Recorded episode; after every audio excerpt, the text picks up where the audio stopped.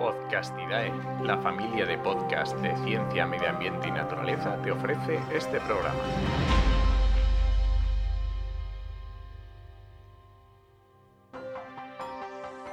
Con el patrocinio de Verdes Digitales, agencia de comunicación y marketing especializada en proyectos ambientales y sociales.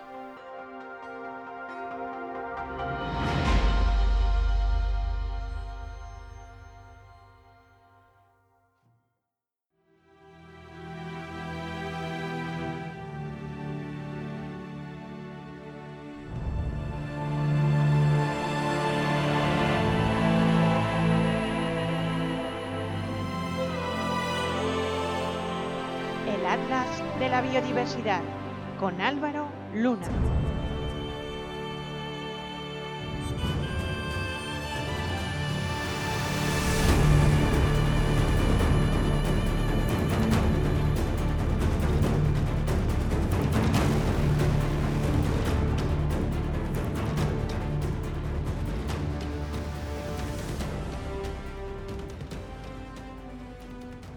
En algunos de los programas anteriores del Atlas de la Biodiversidad os he contado historias que procedían en origen de viajes que he hecho.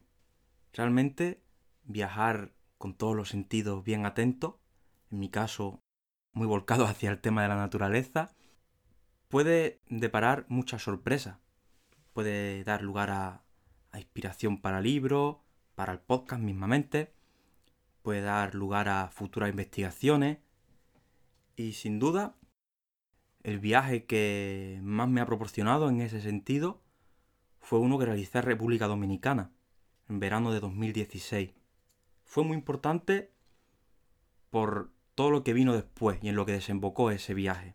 Así que he elegido contar una historia muy muy curiosa que pude primero conocer y luego estudiar a fondo en República Dominicana y es además una historia que, que, invita a pensar y a reflexionar, porque la historia parece, os suena hoy en día casi como de ciencia ficción, pero es posible que en un futuro el hecho en sí, que está ocurriendo en Santo Domingo y en otras ciudades de República Dominicana, sea común a más ciudades del mundo. La realidad es que yo estaba en República Dominicana con mi mochila viajando como otras tantas personas hacen, y yo estaba recorriendo los diferentes espacios naturales del país, que tiene una gran diversidad de ecosistemas. Así que me entretenía disfrutando pues con las diferentes aves, con cocodrilos, con iguanas, con todo lo que fuera. Entre mis objetivos estaban los dos loros autóctonos del país, la cotorra de la española y el perico de la española, Hablo de la española porque República Dominicana está en una isla que es la española. Actualmente son dos países, Haití y República Dominicana. Como decía, entre mis objetivos estaban estos loros porque llevo años colaborando de un modo u otro en investigaciones que tienen que ver con los loros. Entonces son animales que, que me resultan cercanos. Pero para mi sorpresa, después de 20 días recorriendo el país de una punta a otra, de norte a sur, de este a oeste, no fui capaz de ver loros era imposible ver loros. Debían quedar muy pocos, supongo, porque yo estaba en los mejores sitios del país para ver naturaleza y no veía loros. De hecho, no veía prácticamente nada. Hay que reconocer que República Dominicana es un país con un problema de defaunación evidente. Esto de defaunación, que suena tan feo, no es otra cosa que el hecho de perder el componente animal de, los ecosistemas. Es decir, en República Dominicana uno puede hacerse fotos espectaculares que dan mucha envidia. Los paisajes son de postal. Hay selva, hay catarata. Muy bien. Pero no hay muchos animales. Los animales han sido extirpados de, de esos ecosistemas naturales por diferentes causas que hay que buscar incluso en siglos atrás. Si vi pocos loros, igual de difícil me resultó ver cuervos, rapaces medianamente grandes y el trogón de la española, otro ave bastante bonita, directamente no conseguí verla. Hacia el final del viaje, no me acuerdo de dónde a dónde estaba yendo, pero uno de los problemas que suele venirme allá donde esté apareció y me puse malo. Es un problema muy absurdo que igual también ocurre a ustedes lo mismo que a mí, que los aire acondicionados me, me ponen malo. Siempre acabo resfriado con fiebre en sitios que hay aire acondicionado si me despisto un poco. Eso me pasó en un trayecto de autobús con el aire acondicionado muy fuerte, así que mi cuerpo empezó a destemplarse y me encontraba mal. Así que decidí parar un poco y recuperar un poco de energía en Santo Domingo, en la capital de República Dominicana, que es una ciudad con mucha historia, muy bonita, pero que yo no, no, había tenido aún oportunidad de verla porque yo estaba de parque nacional en parque nacional. Encontré una pensión barata, me compré una botella de agua y dormí durante horas para descansar y para intentar ponerme un poco mejor. Ya al día siguiente salí a dar un paseo corto a la plazoleta que estaba prácticamente enfrente, que había unas ruinas de una antigua iglesia, si no recuerdo mal, de la que quedaban prácticamente cuatro paredes. ¿Y cuál fue mi sorpresa? Cuando me pareció escuchar loros. Y no solo los escuché, sino que en esas paredes que quedaban de una iglesia de hacía casi 500 años, había nidos de loros. Eran nidos de perico de la española, allí había seis o siete parejas entrando y saliendo de nidos. Yo me quedé totalmente helado, porque después de 20 días que llevaba buscando animales por todo el país, resulta que al final, en la ciudad, en Santo Domingo, los tenía a 4 o 5 metros de mí y en, incluso criando. Ya en ese momento empecé a sentirme mejor de repente y decidí seguir paseando y al final resulta que estaba viendo bandos de loros de 25 o 30 loros en la ciudad, cosa que en la naturaleza me ha sido imposible algo realmente llamativo, porque los escritos, las crónicas que quedan de cuando los españoles empezamos a, formar ciudades allí, hablan de bandos de loros de miles de ejemplares, de un cielo que se ponía negro de tantos loros que había, que tapaban el sol. Pero estos loros sufrieron un problema de persecución directa, aparte de pérdida de hábitat, a lo que se sumó posteriormente el tráfico ilegal para mascotismo que ha llevado a una situación bastante desagradable. Pero la cuestión era esa, que yo estaba viendo esos loros en la ciudad. Ya empecé a preguntar y me dijeron que sí, que hay muchos loros en la ciudad y que, que, los puedes ver en cualquier barrio, en cualquier sitio, en cualquier momento del día. Yo no me lo podía creer, pues cómo era posible que haya más loros en la ciudad, loros además que están en peligro, en este caso Perico de la Española está en peligro y la Cotorra de la Española aún en mayor peligro, y yo lo estaba viendo por la ciudad. Como ya me vine arriba, empecé a preguntar, incluso a policía, a gente de seguridad que estaban en los diferentes monumentos que yo iba viendo, para ver si había nidos en esas ruinas, en huecos que quedasen en esas ruinas, y me dijeron que se hablaba mucho de que había muchos loros en un hotel. Así que bueno, me, me hice de un mapa y bastante cansado como estaba, sin estar muy recuperado del todo, me puse a andar en dirección a ese supuesto hotel. Por el camino seguí viendo loros y loros por parques de la ciudad. Y llegué al hotel que me habían dicho, un hotel que no voy a dar ni nombre ni dirección exacta, pero un hotel de cinco estrellas, con muchos jardines, donde me colé, sin decir nada, bueno, entré por la puerta y me ubiqué en el parking, porque estaba atardeciendo y los loros para dormir se agrupan en, grande, en gran número en árboles para dormir todos juntos. Entonces yo intuía que cuando decían que se veían muchos loros allí, era posible que lo que estaba ocurriendo es que hubiera un dormidero de loros en ese hotel. Y efectivamente, yo desde el parking empecé a ver cómo llegaban bandos y bandos de loros, de tal manera que logré contar varios cientos de ellos que estaban acudiendo a dormir a unos árboles de, ubicados en el parking de ese hotel. Ya luego hablé con los de seguridad por supuesto no hubo ningún problema. Y bueno, ahí quedó la cosa.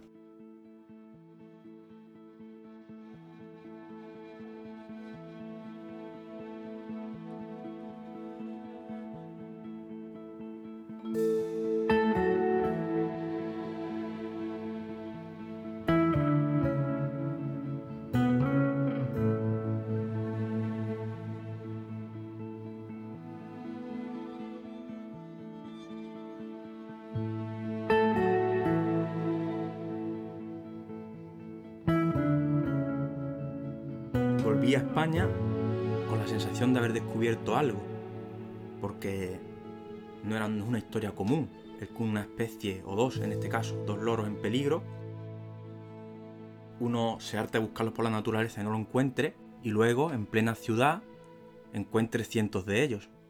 Así que me prometí a mí mismo que iba a pelear por volver para investigar eso a fondo. Ya en España me pasé todo el año con esa idea en la mente, hasta que al final, en mi propio grupo del trabajo mío de entonces, decidieron que podíamos hacer una expedición a República Dominicana para demostrar científicamente aquello que yo había intuido o aquello que yo parecía haber descubierto. Y así lo hicimos. Justo un año después de mi primer viaje a República Dominicana, volvimos e hicimos una nueva expedición recorriendo todos los mayores paraísos naturales de ese país, también sus ciudades, sus zonas agrícolas y ganaderas, todo tipo de ecosistemas, buscando loros. Lo que yo vi el año anterior se repitió. Esta vez sí que vimos loros en la naturaleza, en parques nacionales, en las montañas, sí que vimos, pero es que en la ciudad vimos que había cientos y cientos de ellos. Tantos así que tras visitar los mejores parques nacionales, el corazón de esos parques nacionales, donde en teoría estaban las mejores poblaciones de estos loros amenazados, encontramos algún dormidero pero de ciento y poco de ejemplares, cuando en ciudad estamos viendo dormideros de mil o algo así, si no recuerdo mal. Realmente es frustrante pasarte veintipico días por la selva y por los mejores sitios, paseando por todo tipo de ecosistemas y ver que hay tan poca fauna. Ya he dicho antes el problema de defaunación que se percibe claramente en este país. Pero República Dominicana es un caso claro de cómo la fauna se acerca a las ciudades y encuentra ahí un refugio. Hablamos de unas especies que han creado poblaciones autosuficientes, poblaciones normales y corrientes en las ciudades, que se desenvuelven en la ciudad perfectamente, es fauna urbana normal, como pueden ser los gorriones o cualquier otro animal conocido de la ciudad, con el aliciente de que son animales en peligro y que la ciudad parece tener un papel muy importante en su conservación, porque sus poblaciones naturales o en sus hábitats originarios se han ido a pique, mientras que en ciudad son poblaciones grandes y todo hace indicar que siguen creciendo o no hay nada que impida que crezcan más y más. Este representa uno de los pocos ejemplos conocidos en el mundo de especies en declive, especies en peligro, viviendo en ciudades y que incluso la ciudad puede tener un papel vital en su futuro. Ahora mismo, si las poblaciones de la naturaleza siguieran cuesta abajo, tendríamos para, para reintroducir, por ejemplo, estos individuos de ciudad, o para un proyecto de gran cautividad, o para lo que sea. Estos animales son un stock que aparte de vivir en la ciudad, que tienen todo el derecho y es un ecosistema como cualquier otro, y sus poblaciones ahí están bien, sí que es verdad que esas poblaciones urbanas pueden tener un papel conservacionista. Por eso al principio decía que esta historia era casi de ciencia ficción, porque esto hoy en día no se hace en prácticamente ningún sitio, ni se conocen muchos casos de animales en peligro en ciudades, ni se plantea el papel que estas poblaciones de ciudades pueden tener en el futuro de cara a posibles reintroducciones o proyectos conservacionistas. Algo curioso, que también hay que decir en referente a este caso, es el peligro que tiene el hecho de que un animal desaparezca de su hábitat originario y esté solo en ciudad. Porque, bien, el animal en sí no se pierde. Si miras sus números, pueden no estar en total descendiendo, porque el crecimiento en un ecosistema único como es la ciudad amortigua el descenso en el resto de ecosistemas. Pero la realidad es que, aunque salves al animal o a los animales en sí, no está salvando el papel que tenían en esos ecosistemas originarios. Es decir, en el caso de República Dominicana es muy claro, es una isla hay menos especies que en otros lugares y los loros tienen un papel como dispersor de semillas. Al consumir semillas pueden transportarla de un sitio a otro y esas semillas luego, al caer al suelo, el animal, al animal comer la pulpa y tirar la semilla al suelo, por dar un ejemplo, pues puede germinar una planta. Es decir, es una función de dispersión de semillas clave para la funcionalidad y estructura del bosque. Si se pierden los loros, es difícil que otro animal pueda dispersar semillas en un sitio como República Dominicana, que no hay mucha más variedad de animales, ni hay muchas más aves de ese tamaño con esa dieta.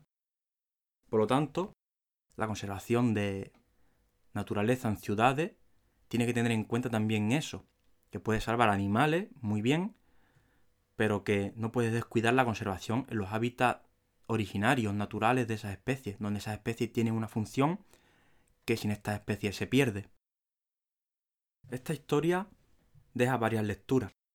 Algunas son más personales, como por ejemplo el beneficio o las sorpresas que puede darte el ir siempre con los sentidos bien atentos a lo que uno ve, porque yo no me hubiese fijado en los loros, pues no habría descubierto esta historia tan curiosa. También la perseverancia, ¿no? El, el descubrir algo, o el ver que podía haber una historia detrás de eso que yo estaba viendo y pelearlo para volver a investigarlo bien. Animo a, a los jóvenes naturalistas y no tan jóvenes a que actúen de este modo, a que peleen y le den las vueltas necesarias a un tema en el que realmente crean, porque ya ven que al final pueden salir de ahí expediciones científicas, pueden descubrirse historias muy curiosas detrás de ciertas especies, o incluso historias que luego pueden tener un papel clave para intentar ayudar a especies en peligro. Por otro lado, ya dentro de la biología, esta historia nos muestra la importancia que pueden tener las ciudades para la conservación de ciertas especies. Es un tema que, como decía al principio, suena a ciencia ficción, pero que es algo que está ocurriendo, lo, lo, acabo, lo acabo de contar, y que va a ocurrir más en el futuro. Cada vez aparecen más especies en ciudades, en lugares en los que sus hábitats naturales se deterioran y las poblaciones que quedan, que se forman en ciudades, pueden tener un papel clave el día de mañana para la conservación de esas especies. Entonces, esta historia de los loros de República Dominicana puede ser la primera de muchas que se descubran poco a poco. No tengo mucho más que contar por hoy. Espero que os haya gustado esta historia, esta aventura mía en dos viajes a República Dominicana. Que os anime a, a tener curiosidad cuando viajáis por el mundo. Y nada, si queréis seguirme, como siempre digo, Estoy en las diferentes redes sociales. Si os gustan los podcasts, podéis entrar en Podcastidades, que aparte del mío hay otros muchos muy bonitos sobre otros aspectos de la ciencia. Y recordar que este podcast ha sido patrocinado por Verdes Digitales, que podéis ver lo que hacen en su web verdesdigitales.com. Nos vemos, como siempre, en nuestra cita puntual dentro de dos semanas.